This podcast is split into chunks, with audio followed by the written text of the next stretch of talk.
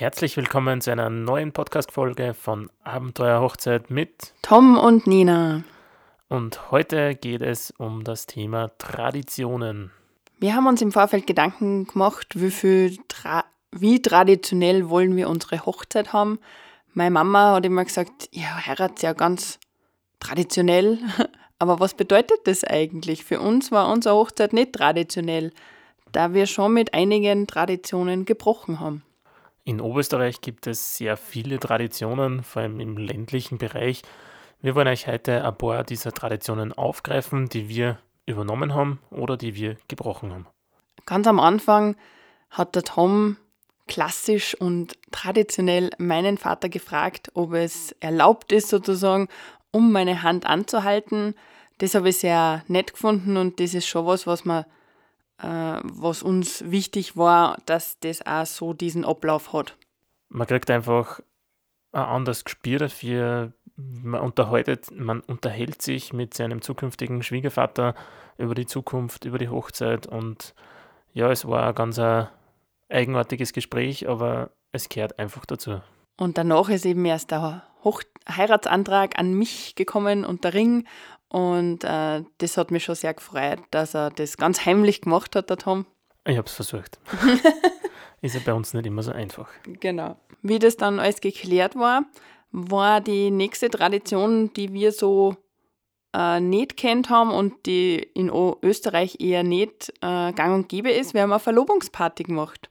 Wir haben alle Freunde eingeladen, gar nicht gesagt, um was es geht und dort äh, verkündet, dass wir uns verlobt haben. Ja, es war sehr spontan. Wir haben dann unseren Garten geöffnet für, ja, ich glaube, knapp 40 Leute ungefähr mit Kinder und Kegel und haben da das neueste Ereignis verkündet. Natürlich mit Getränke und Snacks und Kuchen und es war ein sehr netter Nachmittag. Das wäre super, finde ich, wenn das zu einer Tradition wird für zukünftige Brautpaare, dass man sich da einfach so ein ganz legere Gartenparty oder Zusammenkunft äh, leistet. Es war wirklich schön, weil sich dann nämlich auch die Hochzeitsgesellschaft, die sie ja nicht immer hundertprozentig jeder kennt, einfach schon mal gesehen hat. Dann ist es weitergegangen. Dann haben wir unsere Einladungen schon gehabt. In Oberösterreich ist es so, man dort Hochzeitsladen, heißt es. Das bedeutet, man fährt zu jedem Hochzeitsgast nach Hause und lädt persönlich die Gäste zur Hochzeit ein. Wir haben das als sehr guten Brauch empfunden. Es ist auch ein Respekt gegenüber der Gäste, dass man sich Zeit nimmt, die Hochzeitseinladung persönlich vorbeibringt. Man kriegt dann meistens was zum Essen und zum Trinken bei den Personen daheim, außer man lädt sie natürlich zu sich, also zu uns ein. Dann muss man für das leibliche Wohl sorgen, aber meistens fährt man zu den Personen nach Hause. Wir haben das wirklich bei all unseren Gästen gemacht und es war ein sehr angenehmes Erlebnis und wir können das, ich glaube, ich kann von uns beiden sprechen, einfach nur unterstreichen und äh, jeden wärmstens empfehlen, dass er das auch macht. Es ist eine gute Möglichkeit, die Menschen, die man ja gern hat und die man einladet, einfach einmal wieder zu treffen. Also es ist ein schöner Anlass. Äh, es freut sich jeder drüber. Man redet über die Hochzeit, was man schon geplant hat und so. Man kann auch kundtun, was man sich natürlich wünscht. Dazu gibt es aber ja eine eigene Folge über das Hochzeitsgeschenk. Man kann auch gleich abfragen, was er denn essen ja, möchte. Ja, genau. Und man spart ein Kuvert und Briefmarken. Dafür muss man natürlich ein bisschen Zeit investieren und ja, vielleicht ein paar Kilometer. Das hängt davon ab, wo denn die Gäste zu Hause sind. Wir haben eine Hochzeitseinladung nach Kärnten abgebracht zu der Nina ihrer Tante. Die hat sich mutsmäßig gefreut, dass wir sie besucht haben aber es kehrt sich einfach und ja, da kehren auch die Kilometer dazu, die man da vielleicht schlucken muss. Dann gibt es noch, wir nähern uns dem Hochzeitstag, es gibt noch eine Tradition vor der Hochzeit und zwar, man schlaft getrennt. Diese Tradition habe ich bis heute nicht verstanden. Der Tom und ich sind seit neun Jahren zusammen und äh, wohnen seit acht Jahren in einer Wohnung oder jetzt in einem Haus und schlafen gemeinsam. Warum soll ich vor der Hochzeit das nicht machen? Naja, der, der Brauch kommt ja irgendwie daher, dass man ja bei, im Elternhaus schläft, also getrennt in den jeweiligen Elternhäusern. Bei uns war es ja so, dass wir ja von Freitag auf Samstag schon in Gmunden geschlafen haben und deshalb hätte es für uns einfach keinen Sinn gemacht, dass man dann irgendwo anders ins Elternhaus fährt, nur dass ich dann wieder nach Gmunden fahre. Somit war das für uns von Anfang an klar, dass das bei uns nicht geben wird. Naja, ich hätte im Hotelzimmer von meiner Mama schlafen können. Der wichtigste Grund für uns, warum wir das nicht gemacht haben, war, dass wir besser gemeinsam in einem Bett schlafen, als wie getrennt. Also ein getrenntes Schlafen ist für uns eine ungewohnte Situation und sowas wollten wir vor der Hochzeit einfach nicht haben. Ja, wir sind eh schon mitten im Hochzeitstag gelandet und zur Hochzeit kehren natürlich, oder für uns kehren natürlich Trauzeugen dazu. Mittlerweile ist es ja so, dass für eine standesamtliche Hochzeit die Trauzeugen nicht mehr benötigt werden in Österreich. Wir haben uns dennoch für Trauzeugen entschieden und auch da gibt es eine ja, Tradition, sage ich mal, dass die Eltern oder ein Elternteil, im meisten Fall der Vater, beiderseits, also von der Braut und vom Bräutigam, den Trauzeugen stellt. Ich habe mir dann für mich gedacht, eigentlich ist mein Papa mein Papa und ja, irgendwann wird auch er von uns gehen, leider. Die Eltern werden immer öder, wir werden öder. Und ich möchte einfach jemanden haben, der mir länger zur, zur Seite steht und ja, zu dem ich gehen kann, wenn ich Probleme in meiner Ehe haben sollte, von dem ich nicht ausgehe. Aber deswegen wollte ich einfach wen, der halbwegs gleichaltrig ist wie ich und habe mich dann für einen guten Freund von mir entschieden, für den Clemens, ihn als Trauzeugen auszuwählen. Bei der Nina war das anfangs ein bisschen anders, aber sie darf das selber erzählen. Ich habe am Anfang nicht richtig viel drüber nachgedacht und für mich war klar, mein Papa wird mein Trauzeuge. Dadurch, dass der Tom dann wen anderen genommen hat und ich mir gedacht habe, ja, ähm, irgendwie hat er recht mit seinen Ansätze, Ansätze und seine Gedanken über das. Und ähm, ich habe dann beschlossen, auch eine andere, also nicht meinen Vater zu nehmen, obwohl dieser das natürlich sehr gerne gemacht hätte und sich auf diese Traditionen steht. Nur meine Schwester hat auch schon nicht ernst genommen und habe mir gedacht, dann muss ich das auch nicht machen. Ja, zu heiraten kehren ja auch gewisse Symbole dazu, so wie der, die Trauringe, ein Brautstrauß. Eine Kerze. Eine Hochzeitskerze, wo man sich auch im Vorfeld denkt, brauche ich das? Muss man das haben? Muss es ein Ring sein? Kann es irgendwas anderes sein? Es gibt schon Tattoos, also man kann sie ja schon am Hochzeitstag stechen lassen. Wir haben uns aber da wirklich traditionell für die klassischen Symbole entschieden. Das Einzige, was nicht so ganz klassisch war, ist, sind bei unseren Ringen. Wir haben zwei verschiedenfarbige Ringe. Ich habe einen Weißgold. einen weiß-goldenen Ring und die Nena hat einen rosé-goldenen Ring. Aber ja, es sind zwar sehr ähnliche Ringe, man kann nicht sagen, sie sind gleich, weil sie sind beide gehämmert und dadurch sehr individuell, aber vom Grundprinzip her sind sie gleich. Traditionell, wenn wir das jetzt halt recht oft sagen, ähm, ist es so, dass die Frau einen Stein drinnen hat. Das habe ich mir auch kurz überlegt, äh, habe mir aber dann dagegen entschieden, warum und wieso. Erfahrt ihr, glaube ich, in unserer Ringfolge. Ich weiß nicht, ob wir das besprochen haben. Falls nicht, dann sagt einfach Bescheid. ja, wir gehen weiter. Am Hochzeitstag ähm, ist es ja so, dass die Braut erst äh, gesehen wird in der Kirche oder halt im, äh, beim Einzug der freien Trauung, wie auch immer ihr das gestaltet. Bei uns war das auch so. Äh, der Pfarrer war sehr nervös, dass äh, mich auf keinen Fall irgendwer sieht. Dabei hätte es jetzt für mich nicht äh, die volle Tragödie gassen. Also es hätte schon passt. War nicht so schlimm. Ja, viele Bräute stehen sich aber da wirklich drauf, dass kein Mensch die Braut vor dem Einzug sieht. Bei uns war es ja so, dass wir den First Look vorher gehabt haben. Das heißt, ich habe die Nena definitiv vorher schon gesehen gehabt. Das hat uns zwar einfach ein bisschen entspannt, sage ich mal, und es war eine viel angenehmere Atmosphäre vor der Trauung. Natürlich haben die Gäste dann in der Kirche auf uns gewartet.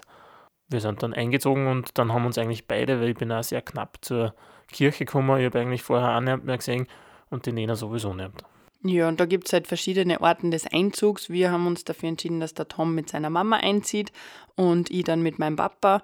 Äh, es gibt da die Möglichkeit, gemeinsam einzuziehen und äh, ja, die, Se die, Seite ist dann immer nur fraglich. Genau. Da gibt es die sogenannte Bauernregel oder die internationale Regel, wo es darum geht, ob die Braut links vom Brautvater oder rechts vom Brautvater eben geht und dann auch vorne in der Kirche auf der jeweiligen Seite sitzt. Das muss man sich vorher wirklich überlegen. Das fragt dann auch der Pfarrer und wichtig ist, redet bitte von der gleichen Perspektive. Seht ihr, die ist jetzt aus eurer Sicht, aus eurer Sicht oder die vom Pfarrer? Nur, dass das geklärt ist und dass ihr dann auch wisst, wo ihr euch hinsitzen müsst. Eine schöne Tradition ist auch äh, die Blumenmädchen oder jemand, der die Ringe nach vorne trägt. Äh, da gibt es auch schon so Kinder, die ein Schild tragen oder Jugendliche oder so.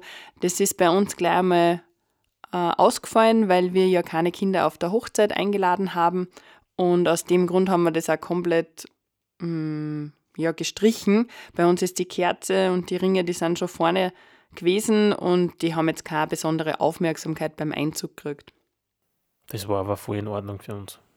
Ja, ich, hätte, ich als Braut hätte sowieso nicht gesehen.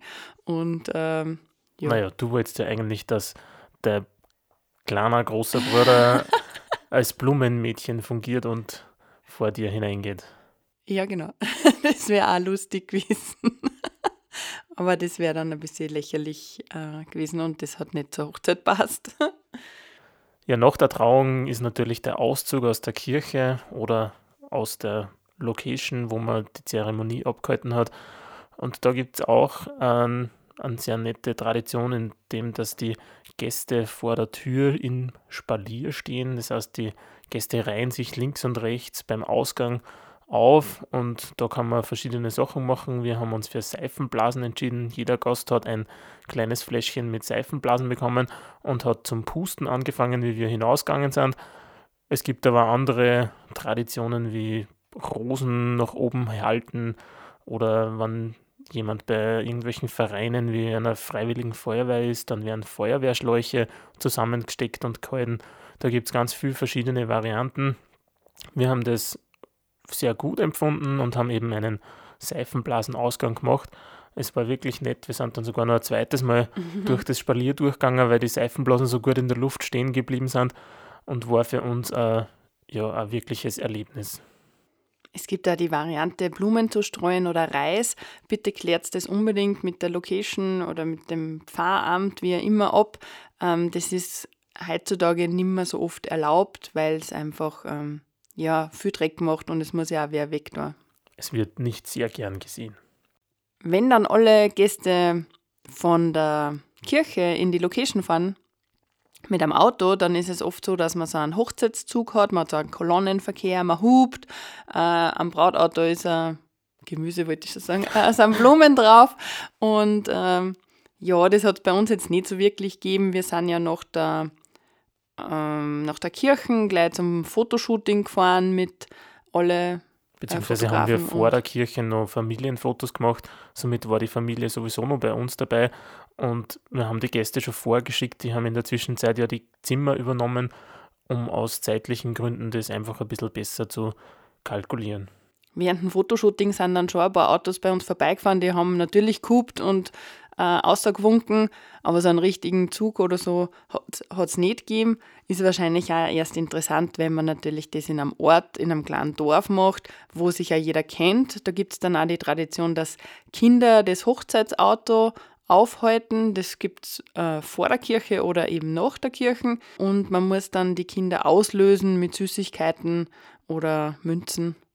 Das, das Brautpaar muss irgendeine Aufgabe erledigen, mhm. einmal einen Baumstamm in der Mitte zersiegen oder irgendwelche anderen Aufgaben, die da erlegt, äh, er, erfunden worden sind. Da kommen wir dann eh gleich zu dem Thema Spiele.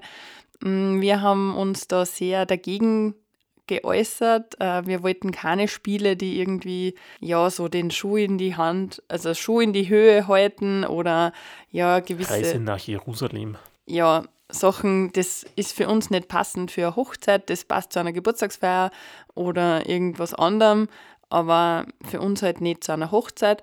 Sollte das aber bei eurer Hochzeit der Fall sein, dann schaut, dass das äh, vom zeitlichen Plan einpasst.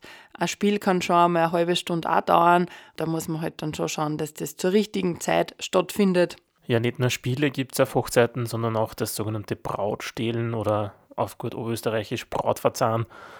Da wird die Braut aus der Gesellschaft gerissen und entweder in ein anderes Gasthaus gebracht oder in einen Nebenraum gebracht mit einer Gruppe von Leid und muss halt dort dann ja dementsprechend etwas trinken. Im besten Fall gibt es da eine eigene Musik dazu, sprich einen Quetschenspieler und einen Trompetenspieler, dass das Ganze ein bisschen musikalisch untermalt wird. Aber es ist schon ein sehr ländliche Tradition bei uns, die wir eigentlich auch nicht haben wollten und somit uns dagegen entschieden haben. Die Möglichkeiten vor Ort waren auch ein bisschen eingeschränkt. Man hätte nur an die Bar gehen können. Das haben wir dann einfach gesagt, das zahlt sich auch nicht aus. Und es wird halt die Gesellschaft so zerrissen, nachdem wir nur so wenige Gäste gehabt haben, haben wir dann gesagt, es muss Party gemacht werden. Und Aber das hängt da immer von, von der Örtlichkeit ein bisschen und auch von der Generation ab. Ich war als Kind, als Gast einmal auf einer bayerischen Hochzeit und da war das Brautstellen am Nachmittag oder am späten Nachmittag und da sind dann beim Auslösen wirklich sämtliche Gäste mitgegangen in einen extra Stadel, wo dann ja am Nachmittag schon gut Stimmung war und der Caterer hat in der Zwischenzeit eingedeckt fürs Abendessen und hat halt wirklich die Tische wieder schön gemacht. Somit hat das schon auch ein bisschen einen Sinn gehabt, dass da wirklich die ganze Gesellschaft dann dabei war. Aber das ist immer ja, von Ort zu Ort ein bisschen verschieden und natürlich auch von Brautpaar zu Brautpaar verschieden, ob es sowas gibt, ob man sowas möchte. Was am Ende des Abends immer ganz gut ist für die Braut, den Brautstrauß endlich einmal loszuwerden. Ähm, während so, dem ganzen Tag passt Insofern ja sehr die Braut gut. den Brautstrauß überhaupt noch hat, weil der kann auch gestohlen werden. Ich wollte gerade sagen, man passt ja den ganzen Tag sehr gut drauf auf. Habe ich nicht da, eigentlich meine Trauzeugin hat am meisten drauf aufpasst, glaube ich. Ja, Und Brautstrauß stehlen bedeutet, dass irgendjemand an den Brautstrauß, wenn er seelenlos herumsteht, äh, mitnimmt und der muss dann von der Braut wieder ausgelöst werden, meistens auch mit einer Runde Getränke oder mit irgendwas anderem, dass sie den Brautstrauß wieder retour bekommt. Und am Ende des Abends darf man ihn dann werfen. Da ist die Tradition, dass alle ledigen Frauen auf der anderen Seite stehen und sozusagen kämpfen um den Brautstrauß, da die nächste Braut damit sozusagen ausgewählt wird. Also die Dame, die den fängt, ist dann die, die nächste, nächste Braut. Braut. Genau. Wir haben das gemacht, weil die Nena wollte unbedingt den Brautstrauß loswerden und haben dann noch einen ersten Tanz, ich glaube, eine Viertelstunde danach eben den Brautstrauß geworfen. Wir haben den auch deswegen dann sehr zeitnah geworfen, weil der Fotograf und der Filmer noch da waren. Da ist halt dann auch irgendwann äh, Dienstschluss sozusagen für die zwei gewesen und ich habe gesagt, da hätte ich noch gerne ein paar Fotos und deswegen habe ich das dann relativ schnell gemacht. Ähm, bei den Symbole wollte ich noch was hinzufügen, das mir jetzt gerade eingefallen ist. Und zwar gibt es ja diese Tradition beim der Braut, etwas Neues, etwas Altes, etwas Blaues und etwas Geliehenes. Äh, meine Mama wollte auch unbedingt und meine Trauzeugin, dass sie da was Blaues und was Neues. Was Neues hat man ja automatisch, das ist das Brautkleid. Was Blaues, es war dann ein bisschen was Blaues in meinem ähm, Collier drinnen. Lustigerweise, wenn man sich Rainbow-Schuhe kauft, ist ein klitzekleiner blauer Stein auf der Sohle eingeklebt. Das heißt, die haben drauf geschaut, dass da gleich was Blaues dabei ist. Was Geliehenes äh, habe ich versucht, nur mein Kleid hat ja aus nichts anderem bestanden als wie dem Kleid. Und da hat man auch nichts einstecken können oder sonst irgendwas. Äh, die Sigrid, meine Trauzeugin, war so nett und hat mir ein Strumpfband genäht, was sie mir nur geliehen hat. Das habe ich nur leider, hm, ich glaube, nur zehn Minuten getragen, weil es beim OWG ähm, vom Hotelzimmer nach unten zum Auto schon runtergefallen ist und ich habe es dann ähm, nicht mehr angezogen, weil ich gesagt habe, wenn ich zur Kirche reingehe und dann verliere, ist, ist das ein bisschen peinlich. Ja, mir ist auch gerade noch was eingefallen zum Nachmittagskaffee. Da hat es ja bei uns die Hochzeitstorte gegeben. Und da kommt es auch hin und wieder vor, dass der oberste Stock aufgehoben wird eingefroren und am ersten Hochzeitstag dann aufgegessen wird. Wir haben das eigentlich sehr, ja, nicht für gut geheißen, nachdem wir die oberste Torte einfach anschneiden wollten. Und wann, dann muss ja die ganze Torte einfrieren und weg da. Und das ist dann auch komisch, wenn gleich einmal der erste Stock wegkommt und ich erst den zweiten anschneide oder generell in den zweiten Teil mit dem Messer einstich. Somit haben wir gesagt, wir schneiden die oberste Torte an und wir bestellen uns einfach bei der Eva Maria am ersten Hochzeitstag noch einmal eine kleine Hochzeitstorte. Ja, wir haben schon einen Teil eingefroren, weil so viel überblieben ist, aber der hat den ersten Hochzeitstag nicht überlebt, weil es ist jetzt schon aufgegessen. es gibt auch noch was, ähm, was ich hinzufügen will für Traditionen. Der Polterabend ist ja sehr traditionell. Wir haben natürlich beide einen gehabt. Grundsätzlich haben wir beide für uns einmal gesagt, wir taten den auch gern gemeinsam machen. Das ist natürlich nicht so, wie Freunde das gern hätten, äh, aber eigentlich wollte man gemeinsam machen, nur leider waren unsere Freunde wirklich da dagegen und haben gesagt, das muss man getrennt machen und so. Im Nachhinein muss ich sagen, es hätte gemeinsam genauso passt. Ich habe jetzt keinen Vor- oder bei mir auch keinen Nachteil, dass ich da jetzt alleine bald dann war es hätte für mich mit dem Tom gemeinsam genauso passt, weil ich finde, ich habe nichts Peinliches gemacht oder so, oder wir sind jetzt zusammen. Also es war für uns, äh, ja, ich komme jetzt ins Labern ein, weil das ist ein Thema, das ich ein bisschen schade finde, weil wir als Brautpaar gesagt haben, wir würden gern gemeinsam poltern und alle unsere Freunde eigentlich gesagt haben, na, das darf Aber das Polterthema ist sowieso was ganz Eigenes, wo die Meinungen sehr differieren und wir da eigentlich eine andere Ansicht haben als manche andere. Wir wollen euch da mitgeben, stets zu dem, was ihr für richtig findet, nur weil andere das so gern machen wollen. Es ist eure Hochzeit, euer Polterabend und ich bin felsenfester Meinung, dass man sich das schon selber aussuchen kann, wie man den haben will und welche Traditionen, dass man jetzt einhält oder welche, dass man bricht, insofern man von einem Brechen einer Tradition überhaupt spricht. Es muss für euch passen. Die Nina hat es eh gerade angesprochen. Es ist euer Hochzeitstag. Macht das draus, dass er für euch wirklich so ist, wie es euch das wünscht. In diesem Sinne freuen wir uns auf eure Nachrichten auf Instagram, Facebook oder auch gerne über unseren Blog www.abenteuerhochzeit.com. Dort könnt ihr ganz viele Einträge nachlesen. Wir haben schon Beiträge von unserem Outfit, von jetzt, wir haben so viel. Vorbereitungszeit. Also ganz viele Themen, äh, Interviews mit Partnern von uns, wo ihr Tipps und Tricks aus dem Nähkästchen von unseren Dienstleistern erfahrt aus erster Hand, die euch natürlich auch alles Gute für eure Vorbereitungszeit wünschen.